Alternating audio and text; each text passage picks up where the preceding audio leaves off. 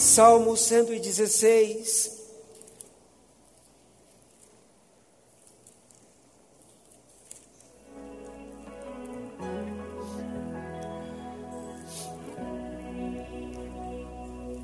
Verso de número 12.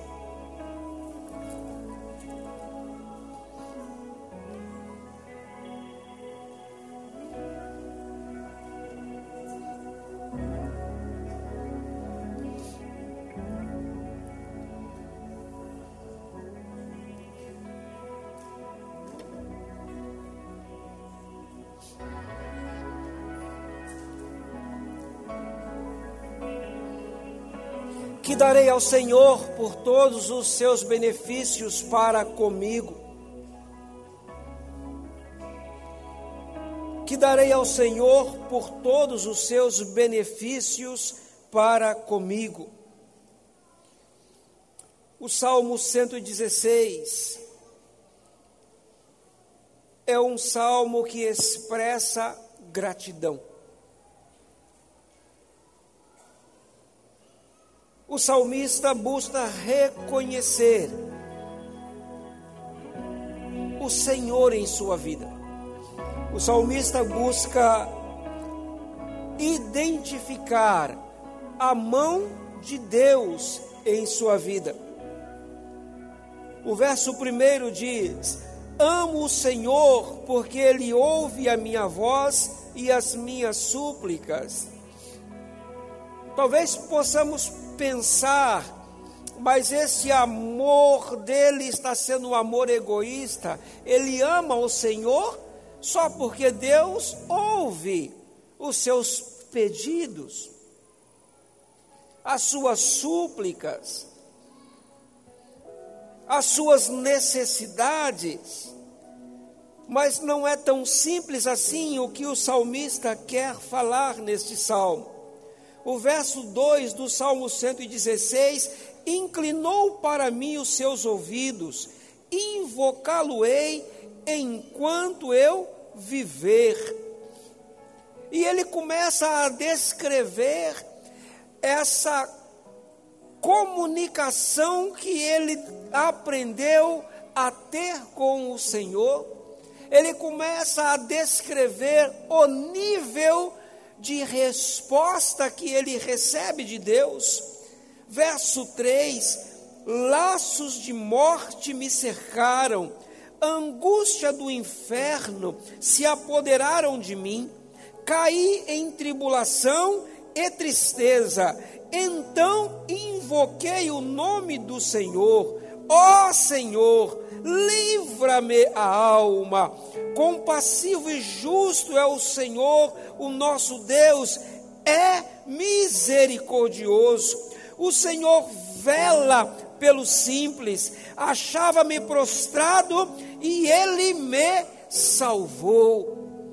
O salmista traz um resumo de momentos em que vivia a sua alma, a sua perspectiva de vida, e ele diz: nessa ignomínia, nessa indiferença em que vivia, nessa vergonha em que vivia, o Senhor ouviu o meu clamor e me socorreu, e me atendeu, e livrou a minha alma. Como que querendo dizer o mais improvável dos homens, o mais imerecedor dos habitantes da terra, e o Senhor inclinou os seus ouvidos para mim e me ouviu. Então, o verso primeiro ele diz: Amo ao Senhor, amo ao Senhor. E a preocupação do salmista agora, no versículo 12: Que darei ao Senhor? Que darei por todos os seus benefícios para comigo. Nenhuma outra versão, talvez na sua versão, diga por todos os benefícios que me tem feito, que tem agido para comigo, tem feito por minha vida. Muitas vezes nós saímos da nossa casa para virmos à casa do Senhor E há um desejo em nosso coração: o que eu vou receber. Aonde você vai? Vou à casa de Deus. Para quê? Para adorá-lo e receber. Para comer da sua mesa. Quando nós falamos comer da mesa do Senhor, nós estamos recebendo de Deus. Nós estamos sendo nutridos por Deus, estamos sendo alcançados por Deus. Saímos da nossa casa muitas vezes com essa mentalidade de recebermos de Deus. Mateus capítulo 7, versículo 8, nos fala alguma coisa interessante sobre essa visão de vida. Mateus capítulo 7, versículo 8: Pois todo o que pede, o que busca e a quem bate,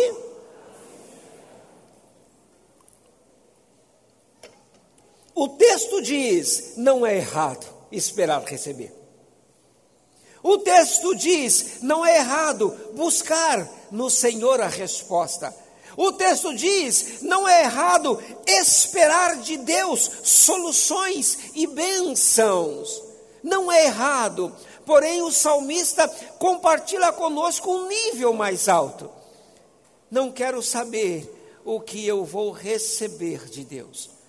Quero estar preocupado o que eu darei ao Senhor pelos benefícios que me tem feito.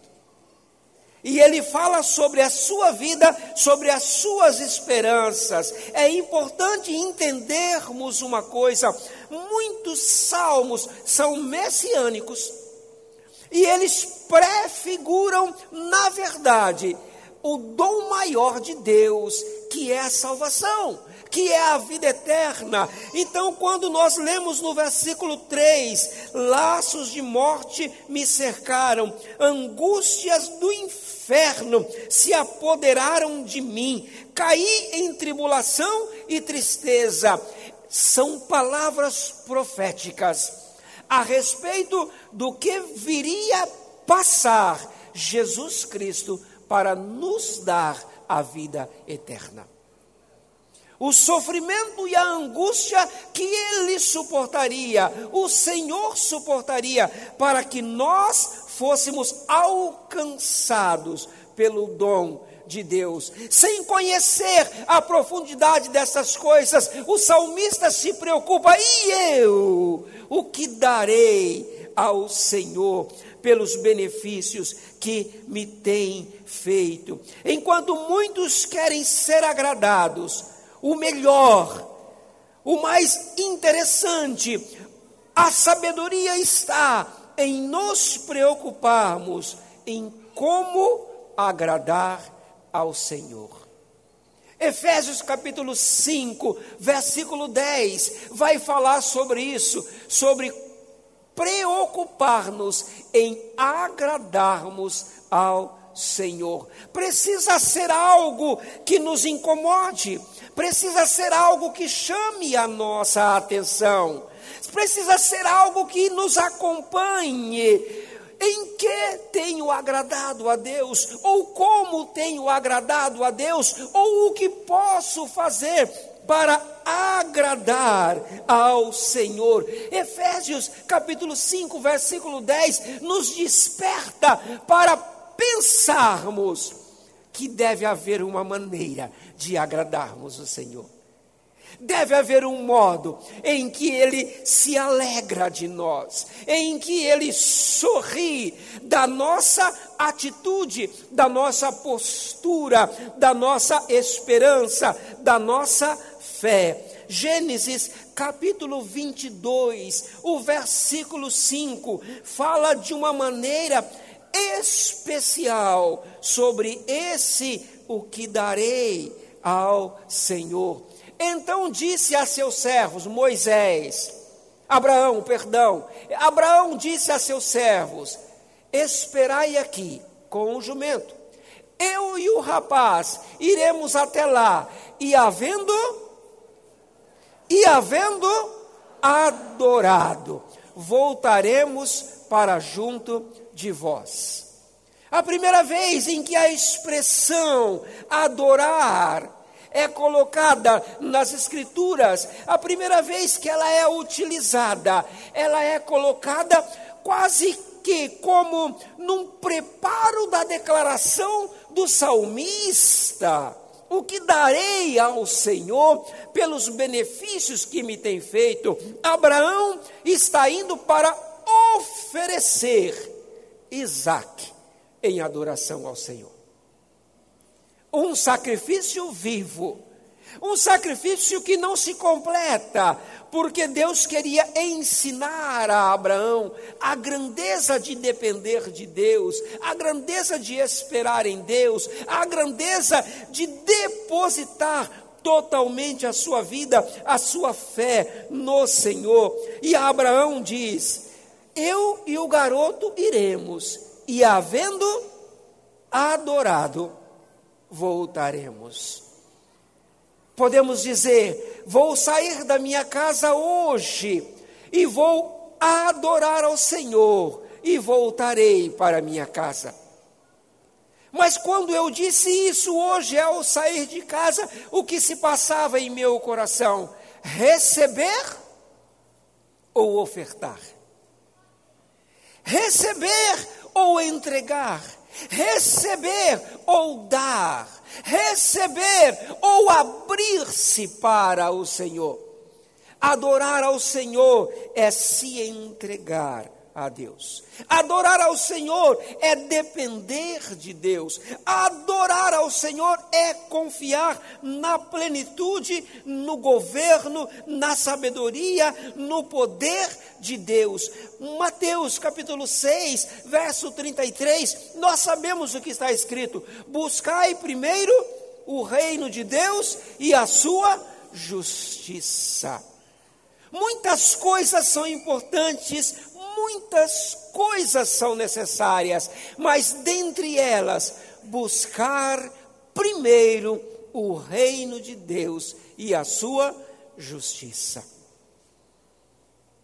Adorar ao Senhor é ter na mente, é ter no coração que primeiro é o reino de Deus e a sua justiça. Seu pai tem feito justiça para com você?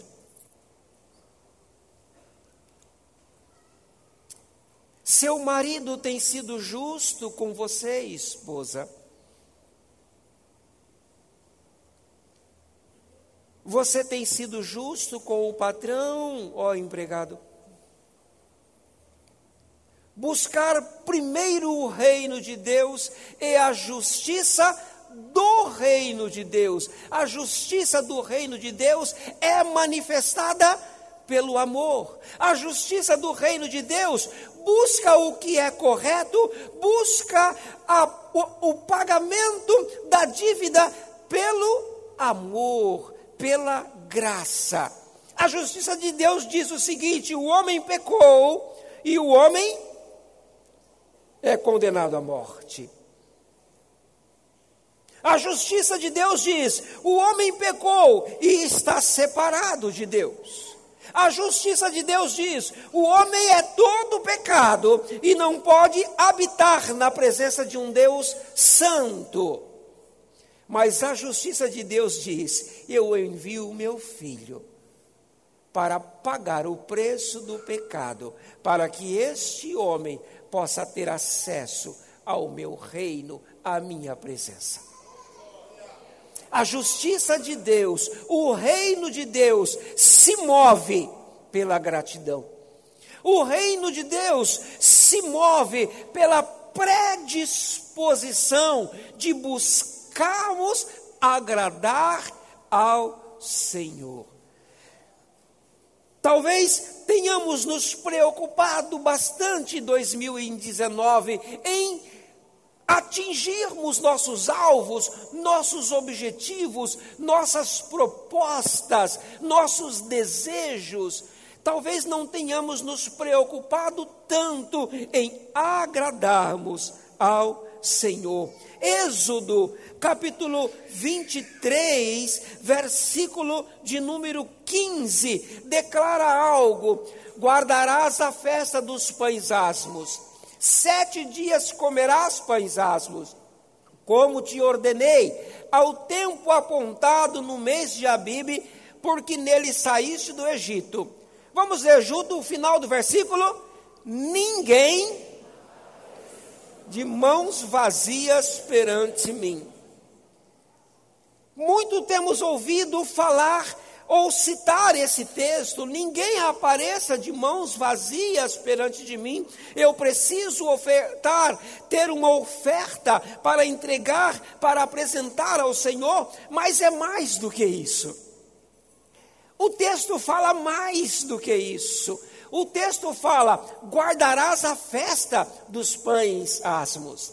Sete dias comerás pães asmos, como te ordenei, ao tempo apontado. E essa festa dos pães asmos não se fazia sozinho. Era uma festa em comunidade. Ninguém aparecerá de mãos vazias para participar da festa do Senhor. Ninguém aparecerá de mãos vazias para comer simplesmente do que o meu irmão preparou, sem que eu tome participação na vida, na existência da comunidade. Aparecer diante do Senhor com uma oferta não diz simplesmente uma oferta ao Senhor, mas uma oferta que abençoa a quem está à minha volta. Uma oferta que abençoa uma comunidade, uma oferta que abençoa um bairro, uma oferta que abençoa uma cidade. O que darei ao Senhor? Jesus falando sobre essas coisas. Deus, o Pai, falando sobre essas coisas. Ele fala em Mateus capítulo 25: Olha, preste atenção. Quando desses um copo de água a um destes pequeninos, a mim o fizesses. Quando alimentasses um destes pequeninos, é a mim que você fazia, a tua oferta chegava ao meu altar, chegava à minha presença, adorar ao Senhor, depender do Senhor, fazer para agradar ao Senhor. Quando o salmista declara: O que darei ao Senhor pelos benefícios que me tem feito? Ele era rei sobre Israel já fazia tanta coisa por tantas pessoas, mas ele estava preocupado: será que tenho conseguido agradar ao Senhor? Será que tenho conseguido tocar o coração de Deus?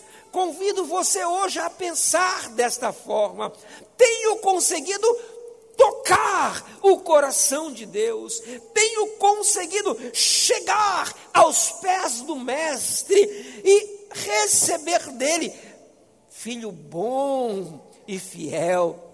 Filho bom e fiel, filho bom e fiel. O versículo 13 do Salmo 116, o salmista continua declarando: Tomarei o cálice da salvação. Quando ele diz tomarei o cálice da salvação, ele entendia bem o que ele estava dizendo. Ele entendia bem. Certa mulher chega para Jesus, Senhor, permita-me que os meus dois filhos se assentem, um à direita e o outro à sua esquerda, nas regiões celestiais. E Jesus responde para ela: Eles estão prontos a serem batizados comigo no meu batismo? Eles estão prontos a caminhar comigo a vida que alguém precisa caminhar comigo? Quando o salmista diz: tomarei o cálice da salvação. Ele está dizendo: eu assumirei a minha identidade em Deus. Eu assumirei o que eu sou em o nome do Senhor. Aonde eu vivo hoje, aonde eu trabalho, aonde eu estudo, o meu namoro, os meus relacionamentos, as minhas amizades são identificados através da minha vida. Quem eu sou? No Senhor, o Todo-Poderoso o Deus eterno. O salmista diz: Eu tomarei o cálice da salvação, eu me envolverei, eu serei um só com o Senhor. Quem me ver saberá que Deus se manifesta através de mim. Que seja esta sua palavra, que seja esta nossa convicção de quem nos vê conhece a manifestação de Deus através de nós. Ele ainda diz no verso 13: Invocarei o nome do Senhor invocarei o nome do Senhor. Ele diz: Eu confiarei plenamente em Deus. Ele será a minha resposta, ele será a minha razão, ele será o meu motivo. Jeremias, capítulo 17, versículo de número 5. Vamos ler juntos. Um, dois, três. Assim diz o Senhor: Maldito o homem que confia no homem, que faz da carne mortal o seu braço e aparta o seu coração do Senhor. O salmista fala ao contrário: Eu invocarei o nome do Senhor. Hebreus capítulo 11, versículo de número 6, nos traz o entendimento do que o salmista está nos falando. De fato, sem fé é impossível agradar a Deus, porque é necessário, diz comigo, é necessário. É necessário que aqueles que se aproximam de Deus creia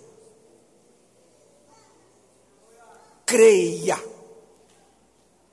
Creia, adorar ao Senhor, colocar-se diante do Senhor para dar ou receber, é necessário crer, é necessário se aproximar com fé que Ele existe e que se torna galardoador. Oh, glórias, aleluia! É preciso crer, não podemos duvidar que as promessas de Deus se cumprem em nossa vida, se cumprirão em nossa vida, se cumpriram em nossa vida, nunca cessarão de cumprir em nós. É preciso crer que as promessas do Senhor serão de fato cumpridas em nosso habitat, em nosso caminhar. É preciso crer. É preciso crer. O, o salmista ainda diz no verso 14: Cumprirei os meus votos ao Senhor na presença de todo o seu povo. E queremos encerrar essa palavra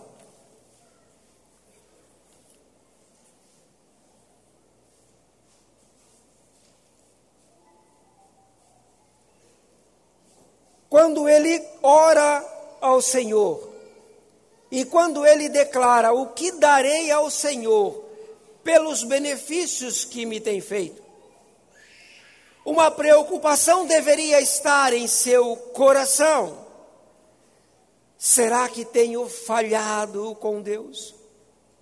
Será que tenho assumido compromissos, feito alianças e tenho esquecido desses compromissos, destas alianças. Então ele declara no verso 14: Pagarei os meus votos, cumprirei aquilo que combinei com o Senhor, tomarei o cálice da salvação, invocarei o seu nome, caminharei com ele, dependerei dele e não me esquecerei, não me esquecerei de que assumo este compromisso de andar com o Senhor, de cumprir os votos que um dia fiz com o Senhor.